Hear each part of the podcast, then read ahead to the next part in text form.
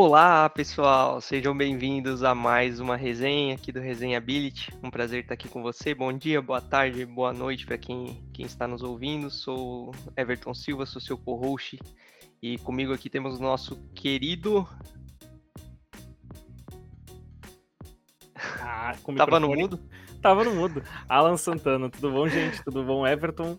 Uh, feliz de estar aqui fazendo mais um episódio. Aproveitar já deixar um recadinho pro pessoal. Se inscrever no canal do Resenha Ability lá no YouTube. Deixar o like e ativar o sininho para receber as notificações. Toda quinta-feira a gente está subindo um vídeo novo lá com entrevista.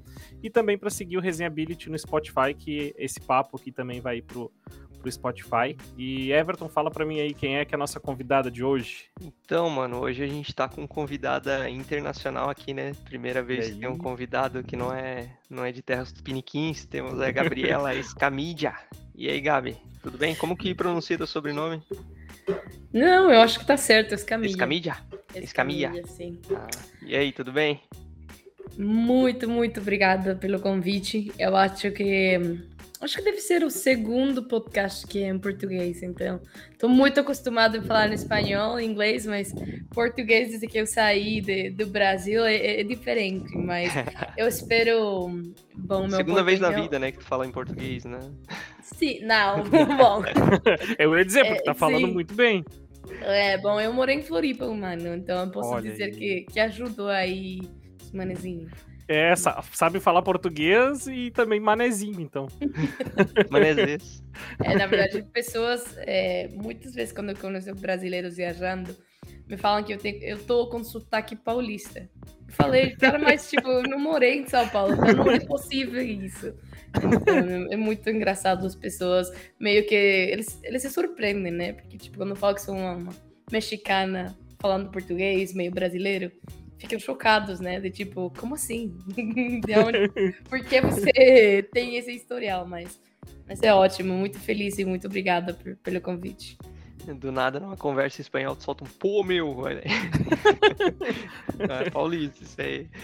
Ah, muito bom, Gabi. E aí, o que que tu antes só, né, vamos dar um contexto, a Gabi trabalhou na, na RD ali, então por isso que passou esse, esse período em, em Floripa, curtindo um pouquinho a, a Ilha da Magia.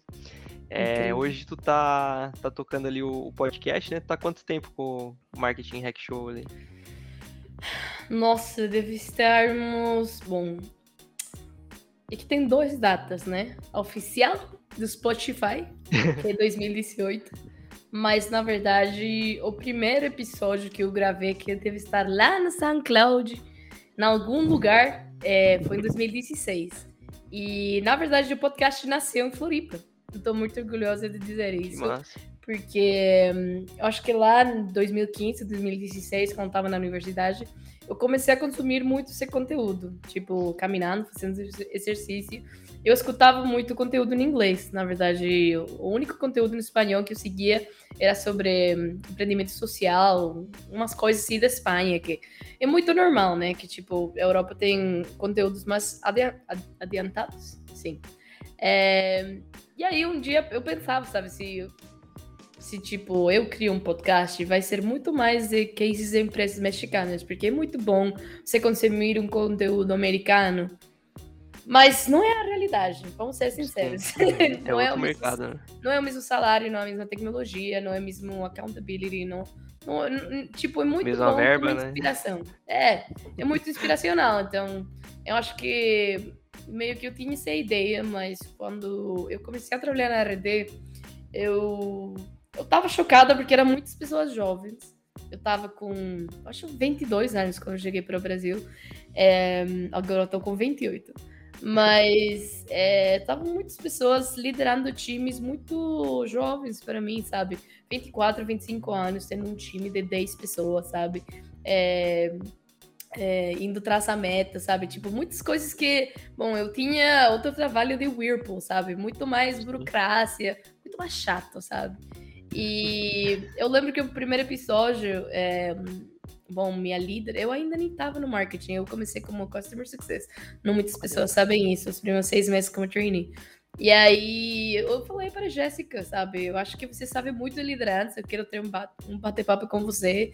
Eu lembro que eu comprei uma cerveja, eu levei meu iPhone sabe? Tipo, o, o aplicativo Voice Recorder.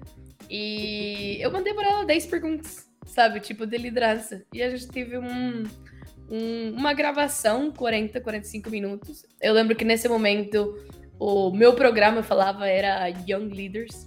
Porque, porque em inglês, não sei. Mas é muito assim, 2016 será o ano que ninguém sabia como subir um episódio no Spotify. É muito Sim. complicado. Então, a única coisa que eu pensei é subir, tipo, áudio SoundCloud.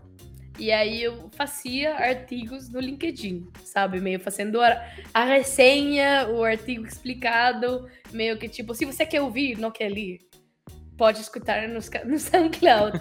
ah, é... legal. dica aí, Alan, pra nós Sim, É, né? fica, uma, fica uma dica. Até porque eu acho legal que tu, que tu trouxe que 2016, se a gente for olhar no Brasil, eu acho que o, o bom dos podcasts mesmo, de conteúdo, ou só de entrevista, de bate-papo, eu acho que estourou mais agora na pandemia, né? Que o Brasil tem Sim, o Flow Podcast. Então, cara, na época, 2016, tu, tu trazer um conteúdo desse tipo, uma entrevista, um bate-papo, principalmente no SoundCloud ali, eu acho que foi bem inovador. E, e, o mais doido, né? Uma pessoa que, que é mexicana, que estava no Brasil fazendo podcasts e, e, ela se inspirando em coisas que ela via tipo, lá dos Estados Unidos, é... por exemplo.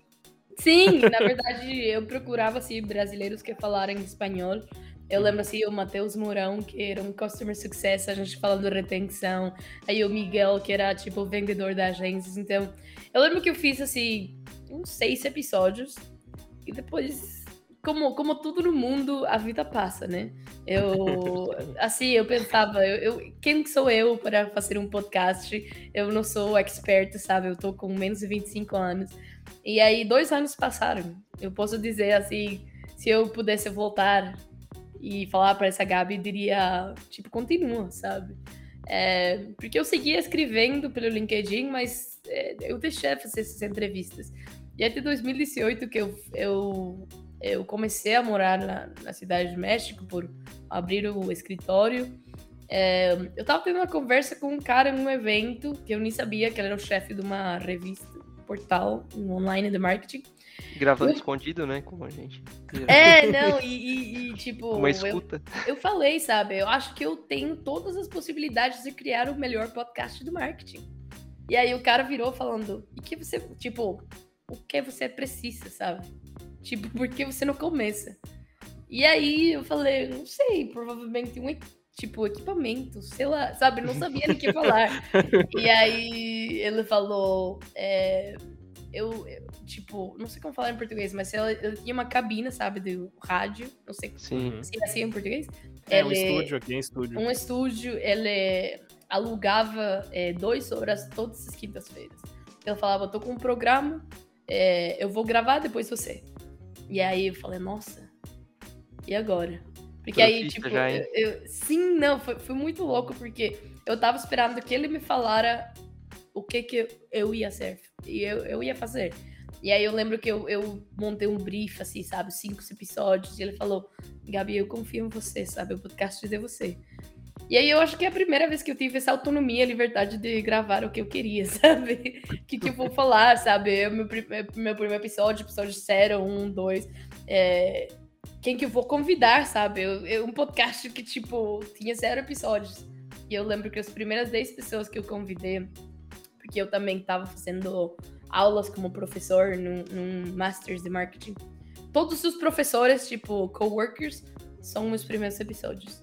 Então, foi muito engraçado de tipo, bom, a gente faz um Friends and Family first. A obviamente. gente tá quase no mesmo nível, porque quase todos os é. convidados são ex-colegas ou colegas é atuais do Everton. Tem alguma conexão é com a RD, né? é, Mas ou tem alguma conexão com a RD. Eu acho que, que é assim que começa. Eu sempre escuto de. É, os primeiros 50 episódios provavelmente não vão ser tão bons. E, bom, se você volta para SoundCloud, volta para 2018, eu fazia as entrevistas pelo telefone, sabe? Tipo, é, era uma cabina, tipo um estúdio bastante tradicional, tipo, é, tinha locutores, pessoas que trabalhavam no rádio, então elas não sabiam que Skype era. Então eu tava muito frustrada, tipo, gente, vamos com a tecnologia. Então, muitas vezes não era a melhor qualidade, mas é, eu acho que a visão de, de querer contribuir para o ecossistema, porque Uhum. muito era isso, sabe? De tipo, bom, tem pessoas que sabem muito e essas pessoas não necessariamente vão criar conteúdo, sabe? É, e eu tinha muito esse acompanhamento com as pessoas de Customer Success, de tipo, vocês sabem um, um monte de coisas, só que, tipo, as pessoas lá fora não sabem. Então, eu acho que essa foi a motivação no princípio. Agora são 150 episódios, três temporadas, passamos a 150 mil descargas. É, Neil Patel esteve lá essa temporada. Foi muito aí, ó. porque eu acho que também o, o- o posicionamento que começa a ter, né? Eu não vou dizer que o, o, o podcast ou a indústria está saturado. Eu acho que é a mesma coisa de dizer do blog. Sim. Eu acho que se você encontra um nicho e uma forma autêntica, não sei se ia falar assim em português, mas Uhum. uma, uma forma original de falar. Eu acho que assim, se você procura marketing digital no México, você vai encontrar um- muitos podcasts, sabe? Mas aí eu encontrei a linha que eu queria fazer, de case de sucesso, startups, crescimento, falar de até de desenvolvimento pessoal, sabe? Acho que toda a minha comunidade sabe o que aconteceu comigo. Então, até mesmo agora que eu pedi demissão da startup, eu gravei um episódio avisando eles. Então, é, eu acho que é muito bom e, e falando já de carreira profissional, foi um- uma forma também de é, multiplicar o crescimento, sabe? É, a gente fala muito do hustle, do, do ser workaholic.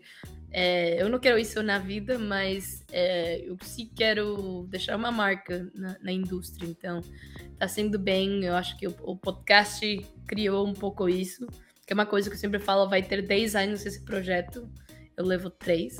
É, e eu acho que sim, uma mensagem para as pessoas é no curto prazo é muito, muito difícil encontrar os resultados, sabe? Eu acho que por isso as pessoas deixam de fazer as coisas. É, posso dizer que no ano 3 eu comecei a ver propostas de patrocinadores. O Salesforce chegou para mim dizendo quero ser patrocinador. Eu falei, como assim, gente? Você se escuta o meu podcast. Aí, bom, a oportunidade de fazer o podcast para Facebook foi ótimo. E foi porque eles escutavam o meu podcast, que eu fiquei chocada com isso. Então, eu acho que boas oportunidades pagadas, que eu acho que é importante, chegaram por fazer conteúdo de graça. É, tem uma frase que eu acho massa que é tipo, o, o faixa preta é o, é o faixa branca que não desistiu, né? Então, tipo, acho- é. O começo realmente é complicado. É igual a gente, a gente tá aqui no começo também. é, já erramos na, na abertura aqui, o Alan tava com o microfone fechado. A gente combinou o jogo antes aqui, ó. Vamos mudar uma coisinha ali na abertura. Tentamos mudar, e... mas foi legal. foi legal, foi, foi espontâneo. Parte do processo. né? E, e como que foi essa tua experiência do, do podcast do Facebook, hein? Olha, hum, é diferente, porque o podcast não é meu, sabe? Eu sou trabalho era host do podcast, do podcast que eles criaram, é isso? Sim. É, na verdade o podcast não existia. É, o, eles tinham um eles. projeto, tipo, seis meses assim, meio que formalizando, validando, criando a proposta, o nome, tudo isso. é, e eles chegaram comigo, sabe? Gostamos da forma que você fala com sua comunidade. Agora queremos ter esse tom, porque até eles mesmos falaram, tipo, o Facebook sabe muito, só que, tipo, não tem essa forma de você falar. É, hum, e a gente quer fazer, porque eles têm um projeto que, na verdade, funciona também nos Estados Unidos, imagino que Brasil também. O programa é Accelerate, e é um programa para as empresas onde eles vão, estão vendo diferentes coisas de como acelerar os resultados.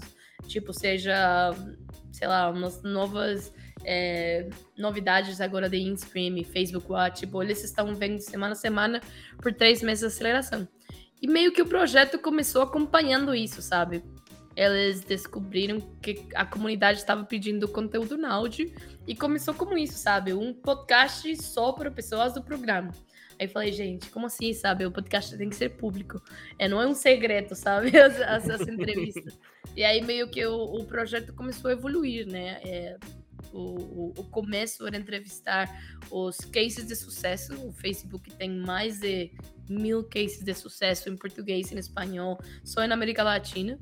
E a ideia era entender é, que aconteceu antes, que aconteceu durante, que aconteceu depois, né? Porque o case de sucesso você pode ler e olhar os resultados, muito bom, mas você não sabe quantas pessoas é, levou a fazer isso, qual que foi o orçamento, o que erraram, sabe? É, o, o, o, behind the scenes, um pouco. Sim. Então, é, eu vou dizer, bem diferente trabalhar para uma empresa tão grande como o Facebook. Tudo é muito burocrático. É, começou como um podcast mensal, semana a semana vai ter um episódio. Terminou sendo um podcast do quarter, sabe? a gente está em agosto e eu tô por gravar o, novo, episódio 9. E a gente começou em fevereiro. Então, tem muitas coisas externas, sabe? Porque o, o, o filtro dos convidados é, é, parte deles. Eles têm que ter a reunião com Customer Success, depois vendas, depois marketing. Eu tenho que criar o um roteiro, o roteiro eu tenho que passar uma aprovação de 10 pessoas. É, sabe? A gente, pensa, a gente pensa que por ser uma empresa inovadora, uma empresa de tecnologia, cara, é instalar os dedos hum. e funcionou. Não, é. muito pelo contrário, é burocrático a full. É muito burocrático. Eu tenho. Imagina, sabe? Eu não. Bom, eu, eu não publico isso, obviamente, mas é, na maioria de meus episódios, gravações no Marketing Hack Show, sou eu como convidado, sabe?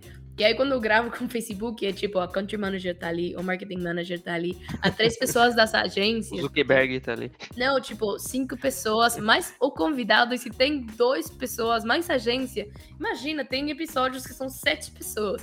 Eu acho que a pressão também, por você também é, não ser perfeita, porque eu acho que não é isso, mas você estar bem e meio estar acostumado, você afinal não sou full time Facebook, acho que, que é difícil até mesmo para convidado, você não consegue o mesmo ritmo de tipo, oi, tudo bem? Tipo, você tá Facebook atrás escutando o que você é. fala. E eu acho que tem, tem um episódio que eu lembro, é, eu acho que foi o terceiro, que o cara tava muito nervoso, porque todos os roteiros têm respostas. E o cara tava lindo as respostas. E aí eu lembro que eu pausei e falei, cara, você tá nervoso? e eu falou um pouco, sabe? Não, não. E aí eu falei, tranquilo, respira, tipo, vamos fazer de novo. O episódio terminou e mandei um WhatsApp. Eu não vou publicar esse episódio. Tipo, vamos fazer de novo. E eu imagino, sabe? Ele depois me falou que muita pressão, tipo, o country manager tá ali me escutando. E, tipo, eu acho que também, ser uma empresa muito grande, a pressão de você errar, porque uhum. afinal é no nome da empresa, Sim. né? Sim. É, e aí a gente depois combinou gravar de novo, ninguém tava ali escutando ela e ficou muito mais fluido. Mas eu posso dizer que é muito diferente um, uma, um trabalho de branded content no final, que é isso, um podcast para alguém mais. É, você não pode ser 100% você, porque o podcast não é, seu, sabe? Eu já tive várias vezes que eu falei coisas que não devia e eles me cortaram. Tipo, mais é, aplicativos que são concorrentes do Facebook. falar, da, falar da concorrência é, no podcast do Facebook. É, não, mas tipo, dele. não era com essa intenção, mas tipo, era um, um, um comentário sobre conteúdo, sabe? Que eu nem uhum. pensei, sabe? Mas é, eu acho que. TikTok, né? Sim, foi o TikTok. Mas, Imagine. Mas a gente não, não tá acostumado a trabalhar com esse tipo de empresa que você já tem que cuidar o vocabulário que você fala. Então, Falou isso, teu Facebook, é. teu Facebook tava bloqueado o acesso já. Ué, o que, que aconteceu? Estão ouvindo? Não, imagina. E depois, tipo, quando terminou o episódio, falou, Gabi, você falou TikTok. Eu falei, merda. Mas depois vocês curtaram. Isso que é bom de podcast. Não, não, não é ao vivo. Então você pode errar, você pode fazer qualquer coisa e depois eles vão editar. Então, a experiência é diferente. É... Eu acho que como a expectativa está sendo muito mais tardada que eu, que eu gostaria. Eu gostaria de gravar todas as semanas. Mas também eu, eu tô aprendendo paciência com eles, sabe? Tipo, porque o final é. É uma questão de entender que todos têm processo, sabe? Tem Sim. validação, aprovação. Ninguém pode fazer não sei, eu tô trabalhando na RD e a gente fazia muitas coisas porque a gente podia. Então. É, então. Mas nesse, nesse intervalo, o teu podcast, o do Facebook, tá demora, demora assim, entre um episódio e outro, mas uh, o, teu, o teu podcast, ele é. Tem uma frequência? Quando, de quanto, ela quanto é, tempo? Ela é uma frequência semanal. Uhum. É, eu sempre tento, assim, se acontecer alguma coisa, eu acho que o tempo máximo, tipo assim, duas semanas. É, mas sempre que eu não consegui gravar, uma coisa assim, eu sempre termino. Eu até falei, Everton, antes de começar a gravar, eu fecho temporada, normalmente maio, junho máximo, e eu tomo um descanso nos dois meses. Que eu acho que assim é uhum. super, super válido é, cada seis meses a gente tomar um break de, de criar conteúdo. Até muitas vezes eu termino muito cansado de consumir conteúdo, porque eu já crio muito. Então é, é necessário o descanso, mas é, agora não fechei, porque muitos episódios é, surgiram, e na verdade até próxima semana eu vou fechar a terceira temporada e nova temporada em setembro. Então eu sou essa pessoa que se gosta de fechar ciclos, gosta de criar um vídeo, fazer a divulgação de novos tópicos, porque também começa a mudar. Eu acho que vocês vão entender que o podcast também vai evoluir um pouco em questão de narrativa, perguntas. Já você, no meu exemplo, né? Eu já não tô com muito interesse em ser técnica. Eu não vou fazer episódios de face ads. Eu tô uhum. com mais interesse em entrevistar um CMO, um marketing manager e saber a estrutura, né?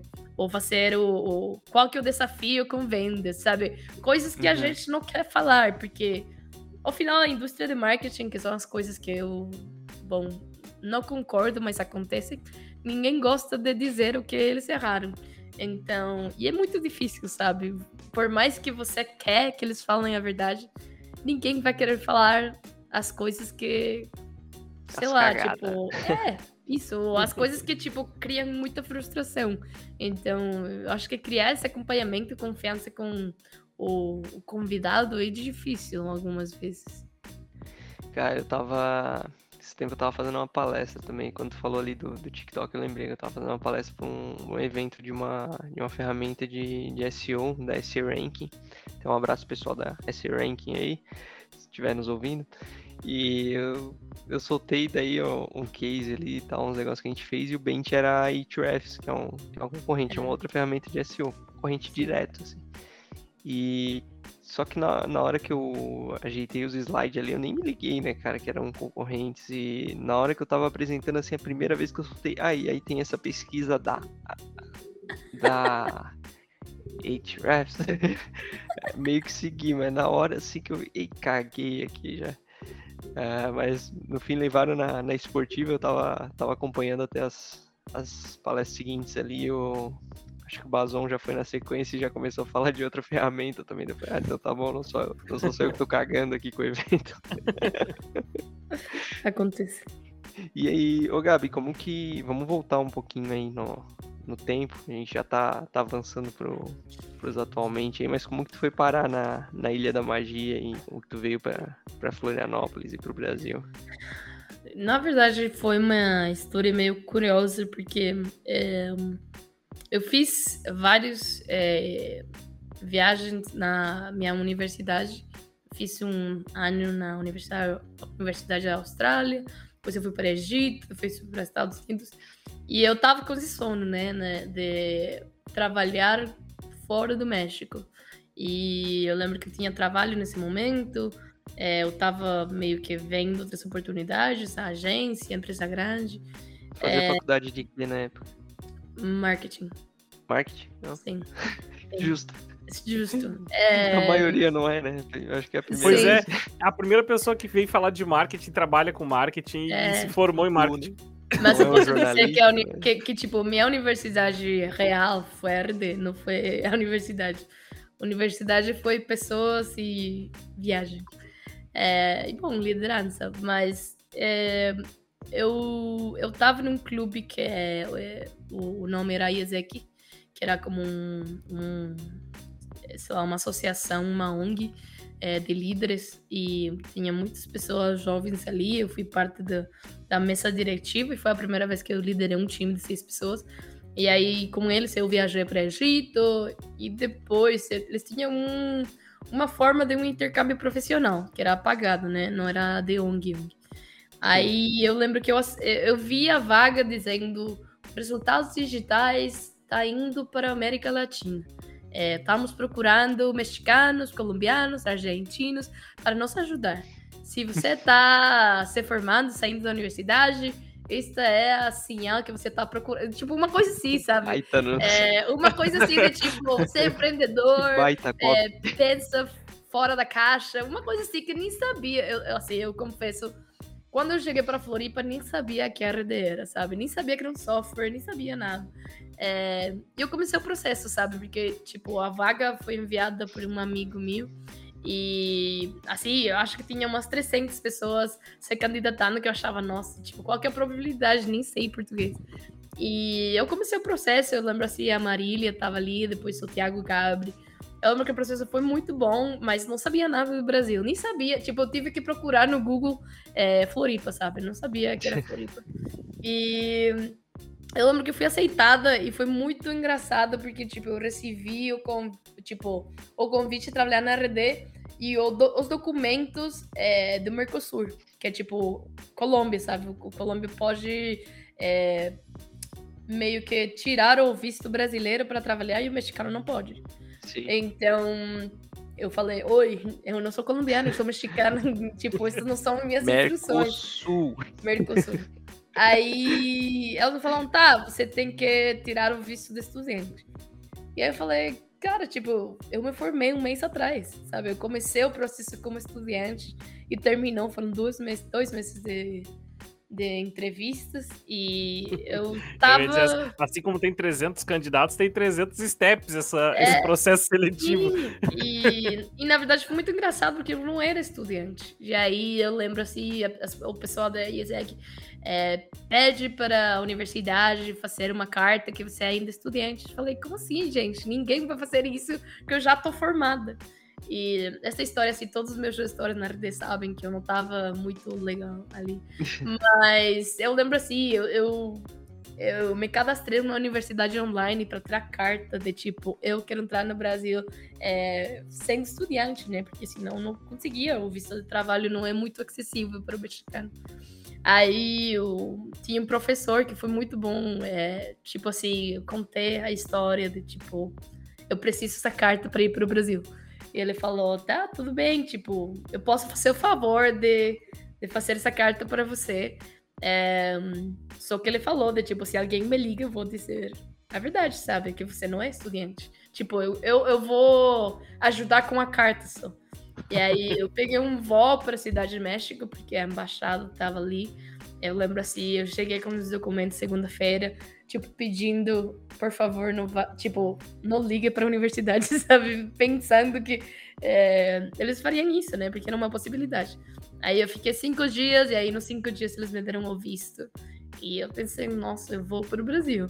E eu ia por seis meses, na verdade, era um estágio de seis meses. Eu cheguei dizendo que eu ia para a USP, uma coisa que nem sei que era, mas, mas eu cheguei para Floripa, assim, entendendo e falar português numa empresa que nem sabia que era, é, que eu terminei me apaixonando pela cultura, pelo produto, por todas as pessoas.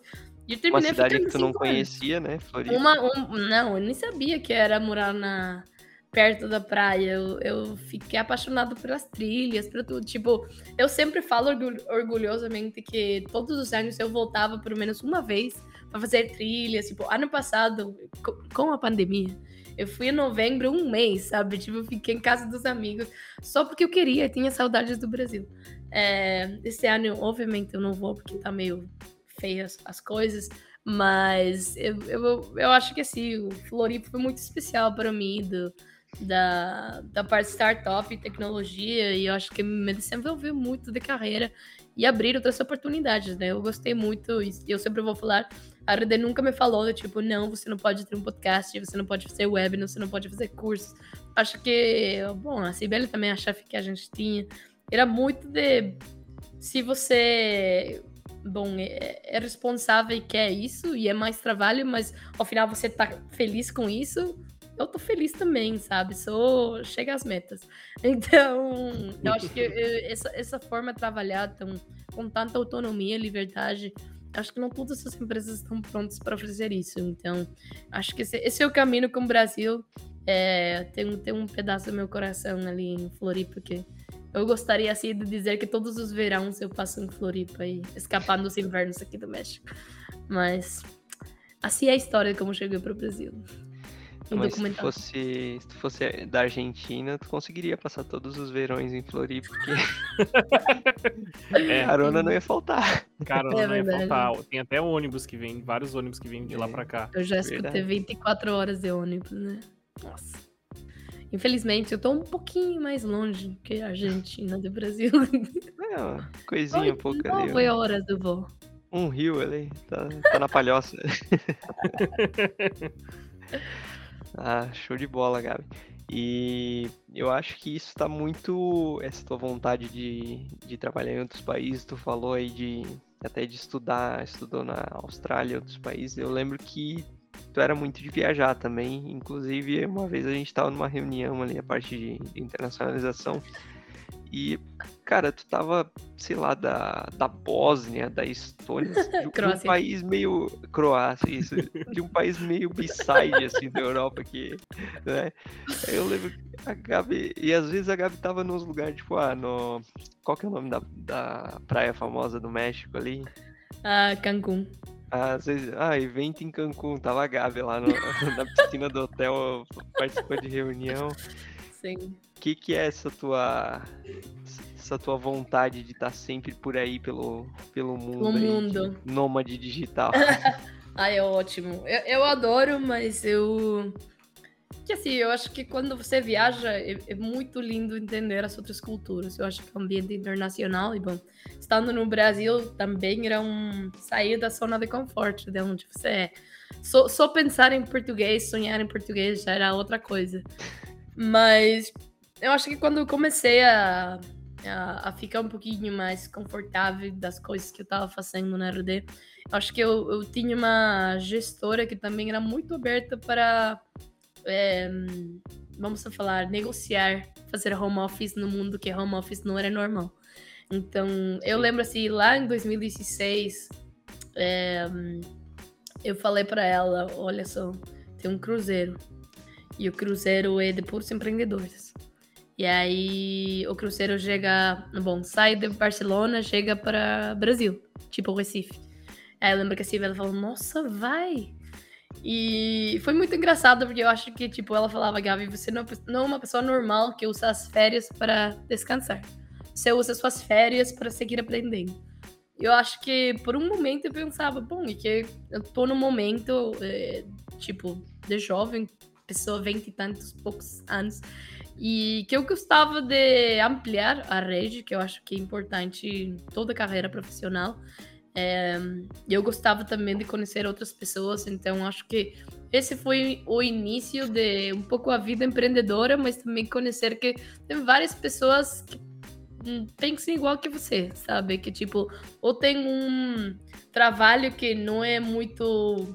É, não tá gerando muito salário como seu trabalho full time, mas eles querem fazer as coisas. Eu acho que assim, era como um on the road da RD, sabe? Só que num cruzeiro e meio que com empreendedores. E depois de ali, de ser parte dessa comunidade, eu comecei a descobrir outros eventos. Então, lembro assim, 2017, eu tinha um evento lá na Croácia, um mês de só palestras, desenvolvimento pessoal, 700 pessoas, só se mudando para a Croácia. E eu falei, nossa, eu tenho que ir. Eu lembro assim, falando com a Sibeli, 15 dias de férias, 15 dias eu vou trabalhar às 5 da tarde, 2 da noite. E ela falava, sério, Gabi? Eu falei, não, eu vou conseguir, sabe? São só 15 dias. Então, assim, é, eu gostava muito por as pessoas, eu acho que no final, é, muito do que você é, é muito das pessoas que você é parte, sabe? O círculo. Então, e até mesmo, né? Nos livros falam que você vai crescer até mesmo onde as ambições e a visão, a visão de seus amigos. Se você está com só pessoas tóxicas ou só pessoas que reclamam da vida, você, tipo, eventualmente vai ser assim. Então, eu procurava é, meio que conhecer esse tipo de pessoas. E eu comecei a gostar um pouco da vida nômada digital. Não para sempre, porque na verdade também é bom ter uma estrutura e uma base. Tipo, este ano não vou. Bom, meu mais grande de viagem é para Cancún, na verdade, um mês. Mas eu, eu acredito muito que tem várias habilidades desenvolvidas quando você viaja, sabe? Tem a questão de é, começar desde zero, que bom, talvez em 10 anos eu não vou querer a mesma coisa. Eu posso dizer 20 anos que eu tinha vários anos atrás, e eu fui para Tailândia, eu pagava 3 dólares por um hostel. Agora eu não vou pagar isso, sabe? Agora eu pago por outras coisas. Mas você começa a evoluir, né? É, eu acho que também a maturidade também de como você fala o seu país, como você tem simpatia com as pessoas, que eu acho que é uma habilidade bem prioritária para as empresas. E eu acho que também me faz uma melhor pessoa viajar. Então, acho que eu sempre tentava investir em uma experiência internacional, uma experiência nacional. É, eu não posso dizer que quando fui para o Brasil eu conheci muito, na verdade, porque eu estava mais sendo estagiária, com o salário da estagiária. Mas eu acho que a partir de chegar no México e meio que a vida era mais barata, eu consegui um pouco para Costa Rica, Cuba, Estados Unidos. E eu sempre me colocava como meta isso, sabe? Por menos uma vez por ano viajar e meio que sair dessa rotina, né? Porque é muito fácil muitas vezes ficar nessa rotina, que a vida é assim, e a vida não muda. Então, eu acho que incentivar a criatividade, algumas vezes é tentar coisas que você não faz nunca. Então, eu acho que, que é por isso. Não, eu acho que tem muitas razões para viajar, mas eu acho que para mim essa é a motivação. E acho que é diferente, sabe? Viajar nos meus 28 anos agora, que nos 22 anos que eu ia com um salário meio apertado, sabe? É, eu acho que até, até visões diferentes do que você quer como prioridade, se é conhecer, se é mais. Eu, eu aprendi, sabe, que é melhor ter uma conversa ótima com três pessoas que olhar todo o turismo da cidade, sabe? O turismo pode estar nas fotos, você pode voltar para o turismo, mas acho que invertir, bom, investir nas pessoas é, é a diferença, afinal, né? Ah, show de bola, Gabi. É, puxando um pouco aqui a, a questão que tu falou ali de, de trabalhar em Floripa e depois de, de voltar para o México, tu volta pro, pro México como, como Trailblazer, né? Baita, baita nome de cargo. é, um nome muito bonito. Mas é explica pra gente o que que faz um Trailblazer, que eu acho que a tua explicação vai me dar um gancho pra uma pergunta que eu tô segurando. é ótimo, na verdade, depois eu descobri que o Salesforce adora é, falar que essa comunidade é da Trailblazers, então eu não sei se no CEO é, pegou essa referência de Salesforce, mas o, o Trailblazer basicamente é uma, uma, uma pessoa que abre caminhos, sabe? Uma pessoa que é, minha vaga, na verdade, ninguém na RD tinha, que tinha os prós e coisas negativas também disso. Mas, na verdade, uma pessoa que está abrindo caminho. Então, no meu caso, era abrir o escritório, é, criar uma, uma rotina, sabe, de como que eu faço aquisição de clientes, mas também eu cuido da carteira dos parceiros, que era o canal de aquisição é, bom, mais escalável mas também criar uma rede, se posicionar, entender a maturidade do mercado, entender que as pessoas, por mais que eles adoravam as ferramentas americanas, eles confiavam também em pessoas que estiveram no México. Então era também ser a cara de, bom, a gente está aqui, a gente existe. É, e é uma, é uma forma de também diminu, diminuir ou reduzir o, a jornada de compra, que na verdade era longa sendo B2B. Então, eu acho que no, no resumo é abrir caminho para que as outras pessoas seja muito mais fácil o acesso, porque afinal você não ia mandar tudo Floripa para o México, não era meio sustentável. Mas Sim. você pode ser a primeira pessoa em fazer isso. Entendi. Tá, não, não deu gancho pra minha pergunta, então vou perguntar agora. é, porque eu lembro que tu fazia muito, muito treinamento, muito evento no, no México e tal. E, Muitas palestras. Cara, compartilha com a gente aí alguma, alguma história desses eventos, desses treinamentos que deve ter algum que, que não deu certo, ou que o pessoal foi só pela comida, ou que alguma coisa tem. Eu acho que tem, tem várias histórias, né? Tem até, voltando um pouco lá atrás, é, o primeiro webinar que eu tive, né? Em 2016, é, a gente começou desde zero, né? Eu lembro a base da RD sendo zero leads. E a gente fazendo o primeiro e-book, os primeiros 100 leads, eu lembro assim, é, ver as pessoas. Mas a história do meu primeiro webinar é bem parecida na primeira palestra que eu tive. É, tinha outro cara, Miguel, é, que ela ia fazer o webinar. Um dia antes do webinar, ela foi demitida. E aí eu lembro assim, minha gestora voltou para mim e falou: Então, você vai fazer o webinar. Falei, como assim, gente? Eu não sei a apresentação, não sei nada. Ela falou, Gabi, você pode. Eu lembro que tava muito nervosa, mas estando ali, eu falei, tá, eu, eu sei do que eu tô falando, tá?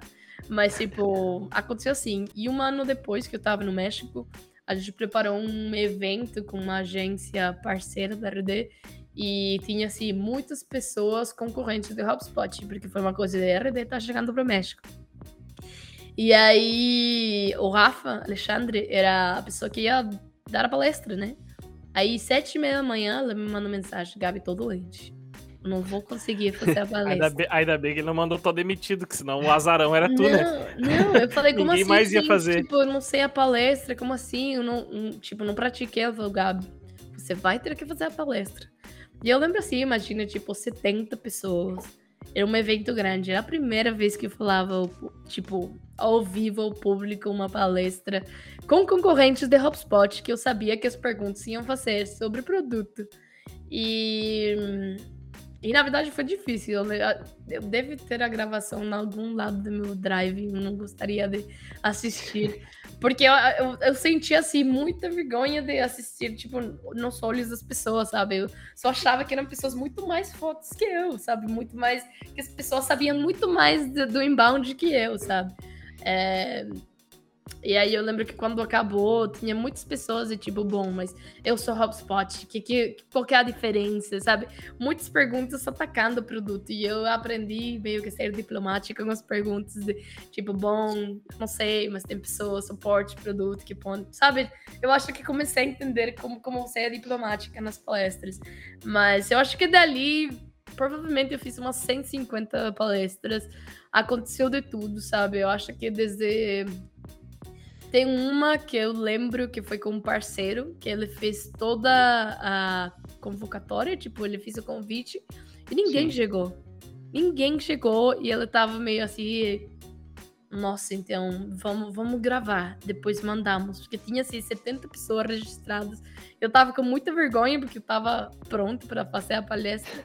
E ela falou: vamos gravar. Vamos gravar, depois mandamos a, a, o conteúdo para as pessoas. Então, eu acho que, que esse foi um momento meio estranho de tipo, não sou eu, é você, mas você é meu cliente e tipo, não posso falar nada para você. O tempo já tá ali, a gente tinha pagado coisas tipo o, o café da manhã. Então, eu acho, eu acho Oi, que tinha comida. tinha comida, então. E o pessoal é... não foi. Aí daí foi. a gente chama o pessoal lá na rua, né? Ó, vem assistir uma palestra aqui, é. tem café.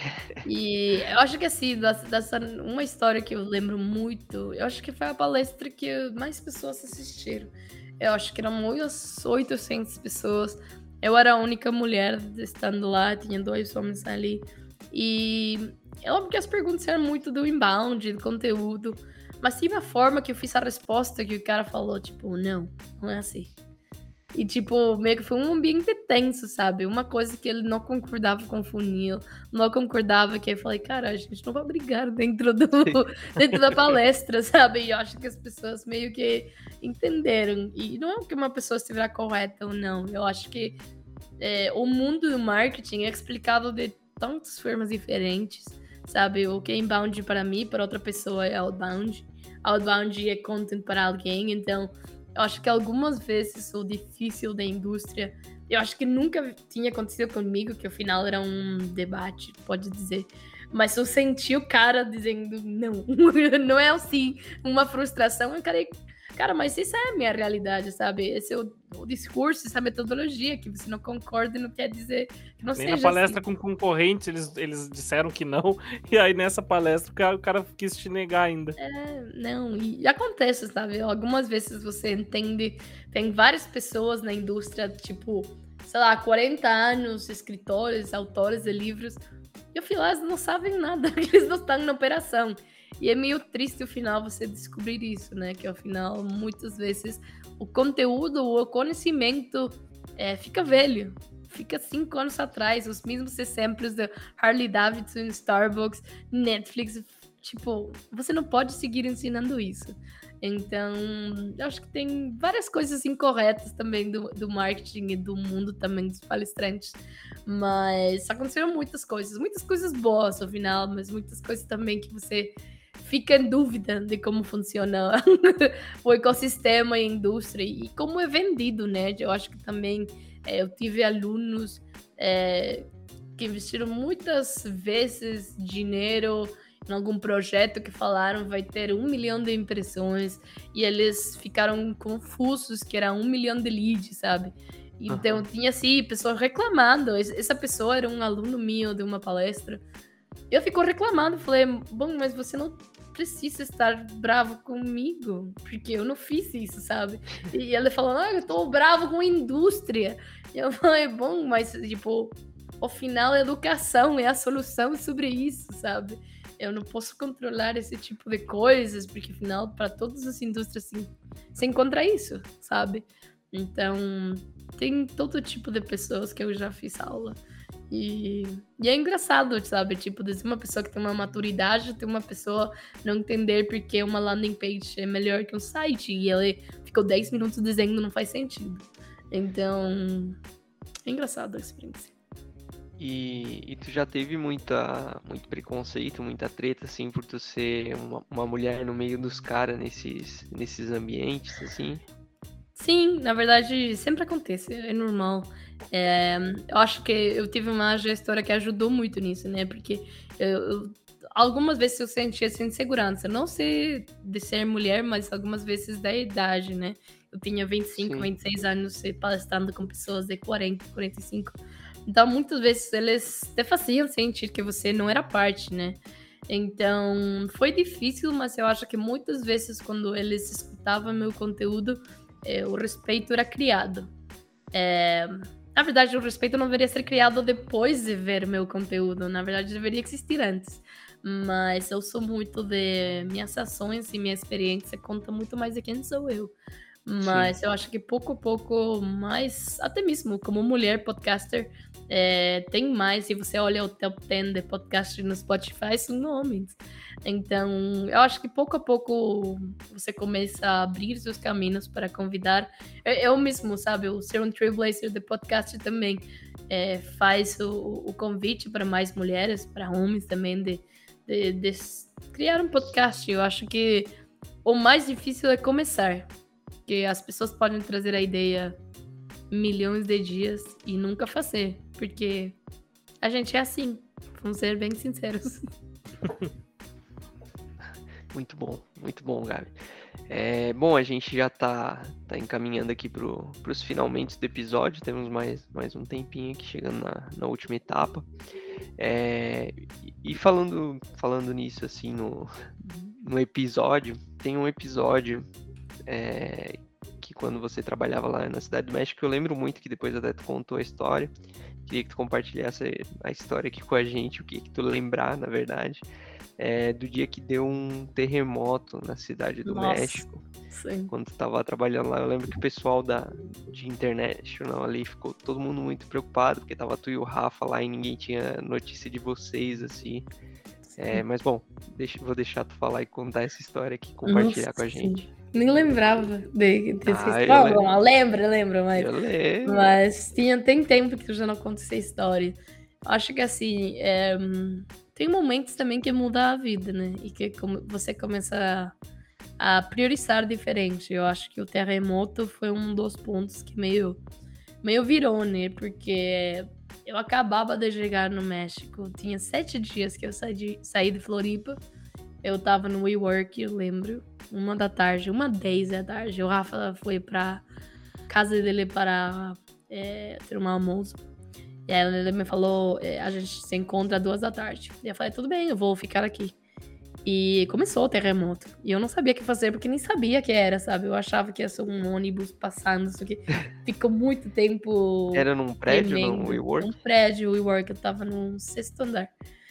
Nossa. E. Bom, tinha 12, 12 andares, que bom que não tava lá. É, e eu lembro que saí, porque assim as janelas começaram a se quebrar e tinha muitas pessoas, né, gritando, dizendo o fim do mundo, outras pessoas, é o prédio novo, outra pessoa chorando. Eu nem sabia, sabe? Eu só lembro, e você sabe essa história que eu pensei, nossa, eu tô com 25 anos, eu tive uma boa vida. sabe? Eu, eu, eu viajei, eu moro em Floripa, tô com bons amigos, bons trabalhos. É, eu espero que minha família me encontre, sabe? Isso, isso foi o meu pensamento. E, bom, depois aí eu lembro que aí eu, eu saí e, e, não tinha assim sinal para um, avisar as pessoas. Eu lembro que assim, depois de, desse, dessa movimentação que eu acho que, que mudou muito, né? É, eu acho que comecei a pensar que, tipo, o trabalho não é tudo, né? O trabalho é importante da nossa vida, mas não é o que, ao final, vai te sentir é, cheio, alguma, tipo, autossuficiente, se poder dizer.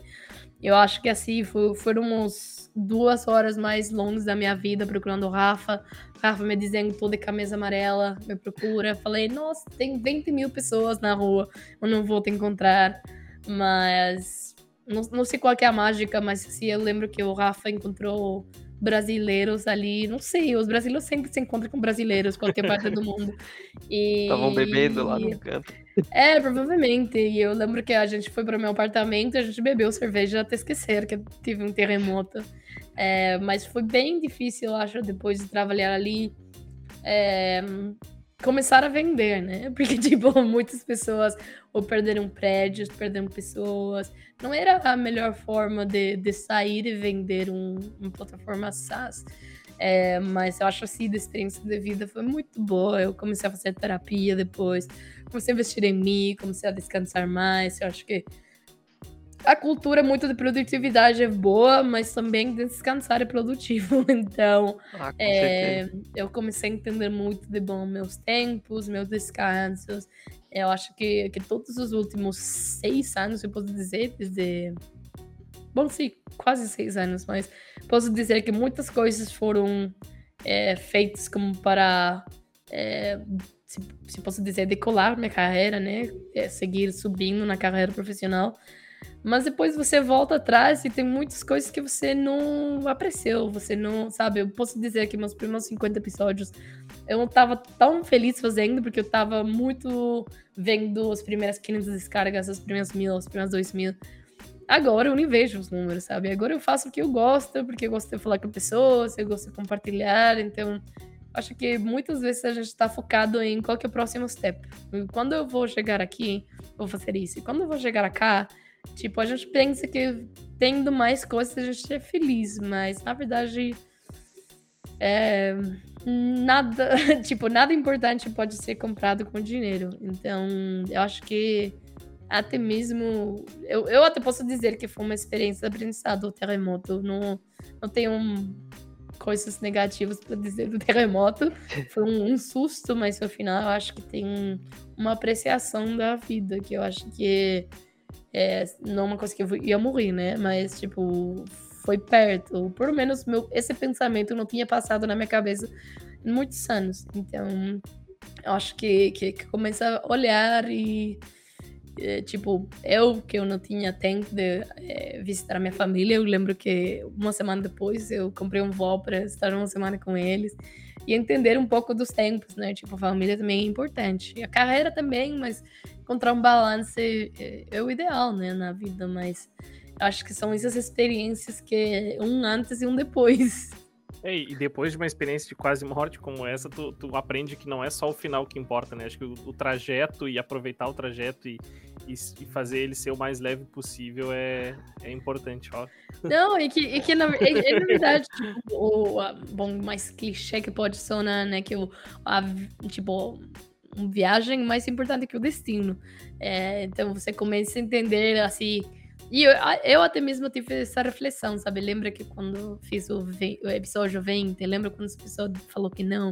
Sabe? Tipo, o, o, até mesmo desfrutar que não tudo instantâneo, porque eu acho que nesta indústria que a gente quer tudo rápido, a gente quer ser o podcast número um do Latinoamérica sem comunidade. Não, tipo, não é isso, sabe? A gente tem vários passos e eu acho que não muitas pessoas falam disso, sabe? De, as coisas demoram, mas tá certo se demoram, sabe? Ao final, o que chega rápido, vai embora rápido. Então, é, eu acho que é meio filosofia também da vida.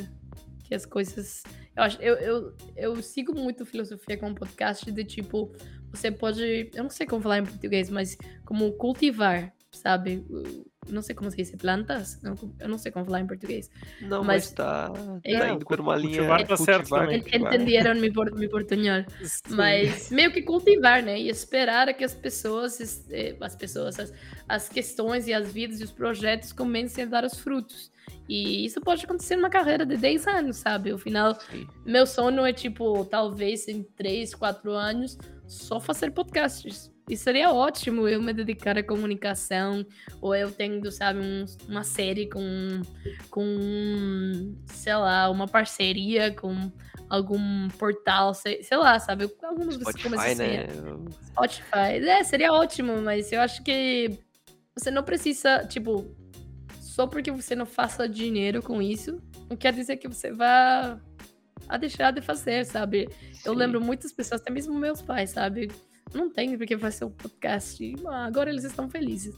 Mas, o princípio, tipo, todo mundo vai ter criticar. Eu tenho, eu não vou dizer quem, né? Mas quando eu comecei o podcast, tinha muitas pessoas da empresa, amigos meus, que não entendiam. E é muito fácil criticar o trabalho dos demais, porque ninguém Sim. vai entender. E depois, quando você tá, tipo, tá indo bem, já falam de tipo, nossa, eu acreditei em você desde o princípio. desde o início. É, o, eu, e o, eu e o Everton, até uma das primeiras conversas nossas aqui em casa, quando ele me trouxe a ideia de que queria alguém para participar junto e, e falar junto com ele. Esse foi uma das coisas bem importantes que a gente, que a gente acordou e que, tipo, se der certo, se a gente conseguir seguir esse projeto e, e for algo de sucesso, assim, legal, mas se não, a gente vai ter um, um, um, aprendizado enorme, né? A gente vai conhecer pessoas, Sim. vai contar história, vai ouvir história de, das mais diversas pessoas possíveis e, e no final tudo isso é aprendizado, tudo isso é bagagem. Então, mesmo que é, o sucesso acho que é individual, cada um tem o seu, o seu significado de sucesso, é mas eu acho que isso aqui já é sucesso. A gente já, já tem alguns bons episódios, conversa com pessoas de, de todos os tipos e e isso é o que, que importa no final.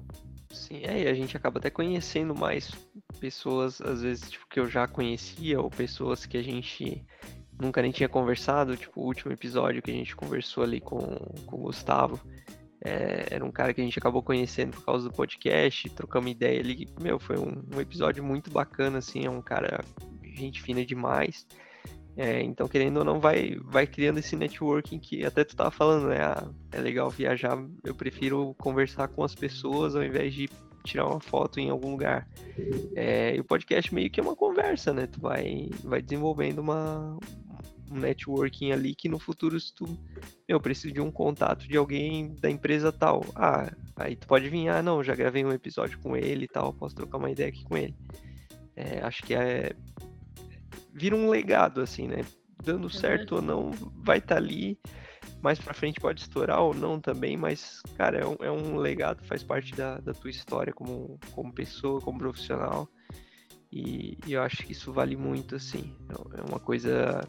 Às vezes eu me pego também nessa, nessa, de ficar olhando os números dos episódios e tal. E, cara, a gente tá começando, então é, os números são bem baixos. É, e aí às vezes eu olho assim, pô, será que faz sentido? E eu lembro, meu, eu não. A gente não começou por causa desses números, sabe? A gente até nem olhava para isso. Então, tá, tá muito bacana de, de fazer. É, e antes da gente encerrar, Gabi, queria. Tu falou muito do, do, profissional aqui, inclusive da, dos teus hobbies e tal. Tu puxa muito pro, pro profissional também, pro network, não sei o que, não sei o que. É, mas o que que tu gosta de fazer assim que não, não, não tá envolvendo a tua carreira, não tá envolvendo trabalho, não envolve podcast? E que não tá. A, a, famosa pergunta: o que, que não tem no teu LinkedIn? Nossa, que boa pergunta. É, bom, muitas pessoas não sabem, mas é, eu nem sei como falar em português, mas é, eu, come, eu, eu, comecei aulas de bateria, tipo drums. Tá. Bateria, tá. É, é a mesma coisa. Eu, ah, tá. É, eu tenho três meses e eu tô muito feliz, na verdade. É uma coisa bem diferente, até mesmo. A vizinhança talvez não esteja tão feliz quanto tu. É, não, eu, come, eu, eu, eu, comprei uma elétrica. Ah, então, tá. tem os fones, tipo, não, uhum. meus irmãos matavam, né? É, mas é muito bom, porque até mesmo é uma coisa que eu não sabia fazer. Eu lembro a primeira aula, eu fiquei muito frustrada de tipo, nossa, é muita coordenação. Mas tô com prática, é, é bom, sabe? Eu acho que, que é um. Eu gosto muito da música, então qualquer coisa que. Sabe, é uma coisa que eu queria fazer cinco anos atrás, mas eu nunca me dei esse tempo, a oportunidade de criar desde zero. E outra coisa que não. Bom, tem várias coisas que não estão no meu LinkedIn. É, eu gosto muito das criptomoedas. É, desde Olha. janeiro eu comecei um curso sobre isso, agora eu tô com outro curso. Eu já fiz alguns investimentos. Na verdade, esse ano eu fiz assim a proposta minha, né? Com, tipo, um, uma promessa de, de não só salvar dinheiro, mas também investir, sabe, na bolsa, um pouco das, das moedas digitais. Então, eu, eu gostei, na verdade, é um mundo muito diferente. Já tem até criptojogos que, tipo, é o mesmo que os online games, só que Tipo, você tá minando Ethereum ou Bitcoin. É, então... eu tenho um amigo meu que, que tá me indicando. E aí, quando ele falou para mim, eu disse: Não, tu tá louco da cabeça, né? E aí, o investimento inicial era cerca de 3 mil reais que ele fez. Assim, ah. Assim, era, era como se fosse um Pokémon RPG. Sim, é Action, alguma coisa é o nome do jogo. É, o Axie Infinity. Isso, é... e aí agora que tá rendendo, agora, tipo, em menos de dois meses ele conseguiu tirar todo o dinheiro que ele investiu nos bichinhos, que a gente chama de. É... A gente chama aqui de Pokémon. e, e ele já tá tirando um monte de dinheiro. E, cara, realmente, eu no início do ano tava investindo em Ada Cardano. E aí, tá. só que eu não acabei tirando porque eu não estava pesquisando muito, não estava acompanhando, é. mas é um mercado que, que cresce bastante mesmo. É muito muito volátil, né? No Brasil eu falo assim. E eu, eu não vou vender, eu vou dizer, eu sou holder forever. É, eu comecei a pesquisar uns projetos, né? Porque é bem interessante. O Ethereum é tipo o novo internet, Bitcoin é mais uma reserva do ouro que eles querem fazer. Então, é bem um mundo novo, mas um futuro que está muito perto. Então, acho que esse tipo de coisas eu não publico no meu LinkedIn. Gostaria de fazer mais entrevistas sobre, tipo, o Bitso, que agora é um unicórnio, que é Bom, eles não são wallet, na verdade, são venda. Bom, agora eles acho que chegaram no Brasil. Mas você pode comprar criptomoedas pelo eles, sabe? Eles têm como a facilidade. Então, Sim. gostaria de entender, porque, sabe, tem tanto bloqueio de Facebook e Google para fazer marketing digital, que eu acho que é interessante como eles estão educando o mercado. E eu acho que a última coisa que também não está no meu LinkedIn é que eu gosto muito de cozinhar. Eu, eu Assim, eu acho que na pandemia eu descobri o chefe interno meu. E, e, sabe, tipo, é só dar o tempo. Eu acho que tem tantas coisas criativas e eu, eu gosto muito de incentivar minha criatividade, que eu posso fazer em diferentes maneiras, mas acho que a cozinha também descobri que eu gosto quando tenho tempo.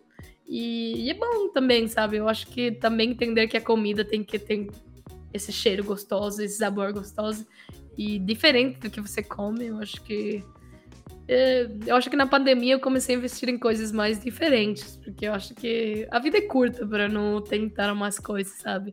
E a tua especialidade é comida mexicana mesmo, ou por ter viajado para vários lugares, até cruzeiro, tu, tu falou que tu fez?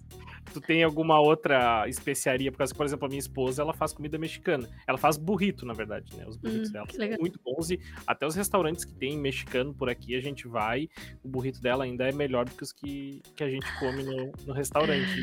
O que que tu faz?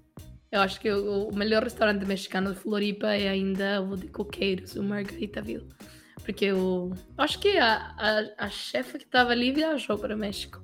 Mas elas têm umas enchiladas muito boas. Mas eu acho que sim, comida mexicana é boa. Eu gosto também, aprendi, eu acho que estou perfeccionando também o fazer pizza desde zero. Que é uma coisa que eu nunca, assim, tipo, agora eu crio, sabe, a. Eu não sei a falar, massa, a, massa, a massa. sim, a massa. É, e é tipo ficar repousando 24 horas, tipo, amadurecendo, sabe? Tipo, eu, eu uma conversa com a Tem massa. que pensar, eu, vou, eu tô, vou ficar com vontade de comer pizza amanhã de noite, para começar a fazer hoje, Sim. né? É muito engraçado, mas eu acho assim, como tudo na vida, você tem que praticar. Então também, a primeira pizza, eu lembro assim, demorei umas três horas em entender como amassar com água. Aí a segunda ficou mais fácil, a terceira, tipo tá ótimo. Então, eu, eu acho que também. Bom, eu acho que assim, cozinha mexicana é boa, mas como eu tô aqui no México, não é tão assim surpreendente. Né? Eu tô no Brasil, eu faço. Mas aqui sempre tô comendo, sabe? Então, eu acho que eu, eu fiz sim estrogonofe para minha família. Eu fiz várias coisas brasileiras, porque Meus, meus pais nunca foram para o Brasil, então eu, eu, eu, levo algumas coisas culturais para eles, mas eu acho que assim, a pizza poderia ser as coisas que eu mais gosto, tacos, mas estrogonofe eu acho que eu tô aprendendo. Eu, eu assim, eu acho que meu desafio este ano é fazer um risoto legal porque eu não sei ainda. Eu já Nossa, vi várias cansativo. receitas, mas eu acho que... é cansativo. Cansa é o braço. É fácil. Cansa o braço de ficar mexendo demais o arroz pra soltar o amido. Nossa, a Rafa uma vez disse, ai, faz o teu primeiro risoto. Nossa, que arrependimento. Mas ficou ah, bom, peguei, mas ficou bom. Eu aprendi e, fazer, e, o estro... e, o estrogonofe, Gabriela, é com batata palha? É com batata palha, né? Eu encontrei batatas palhas aqui, Olha, eu nem sabia ah, que existia. Bom. Fui, fui para ah, supermercado, tipo... Não, não lembro. Não lembro, mas tipo, eu assim, eu vi a foto e falei, nossa, essas É isso aqui. Porque, tipo, eu falava para minhas irmãs, né? Que, tipo, assim, eu é, fiz a pesquisa no Google, batata palha. E minha irmã falou, isso não existe aqui no México. Eu falei, tem que existir, sabe? Tem que ter brasileiros aqui, sabe? Tem, tipo, tem ter, alguém pediu. E aí eu encontrei, sabe? A mesma Provavelmente eu nunca vi, porque nunca procurei, mas existe mesmo sim batata e ah, tá Minha família gostou. No princípio eu não entendia, porque era meio doce, meio que assim, por que, que é misturado assim? Eu falei, Por que, que não vai tanta pimenta nisso aqui? Sim. Cadê Imagina. a ralapenho? Cadê a ralapenho pra colocar aqui? Cadê o molho da pimenta? Imagina. Ó, pessoal que tá, que tá ouvindo a gente aí, então, estrogonofe tem que ter batata tem que palha. Ter batata Até palha no México, vão atrás de batata é. palha pra pôr no estrogonofe. Incluindo a pizza de estrogonofe, tem que ter batata palha. Sem Sim. batata palha não é de estrogonofe. É, é uma carne no molho. Né? É, a carne é o molho, exato. É. Carne é o molho branco. É, é isso aí. Cara, muito bom, Gabi. Muito bom esse, esse papo contigo e saber que tu também gosta de bateria. Eu curto bateria pra caramba também. É, é um negocinho que eu não sabia. É, a gente chega ao, ao fim do, de mais um episódio aqui. É, agradecer a tua presença como podcaster experiente aí. É, já com equipamento profissional, para quem tá, tá assistindo aí no YouTube, tá vendo o microfone da Gabi de... Aqui no Brasil, esse microfone deve estar uns 4.500 reais, mais ou menos.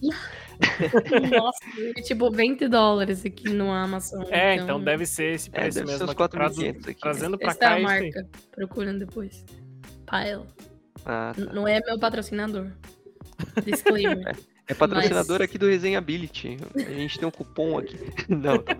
Mas é bom, eu procurem, porque é bom. Fácil. Legal, bacana. Ah, show de bola, obrigado pela tua participação aí. É, desejo muito sucesso pro, pro teu projeto ali do, do podcast, para suas próximas empeitadas ali, como tu falou, acabou de sair da, da é, startup que tava. Tô em, tô em processos, ninguém sabe é, o que vai acontecer. Daqui a pouco tá, tá bombando em algum outro lugar, com certeza.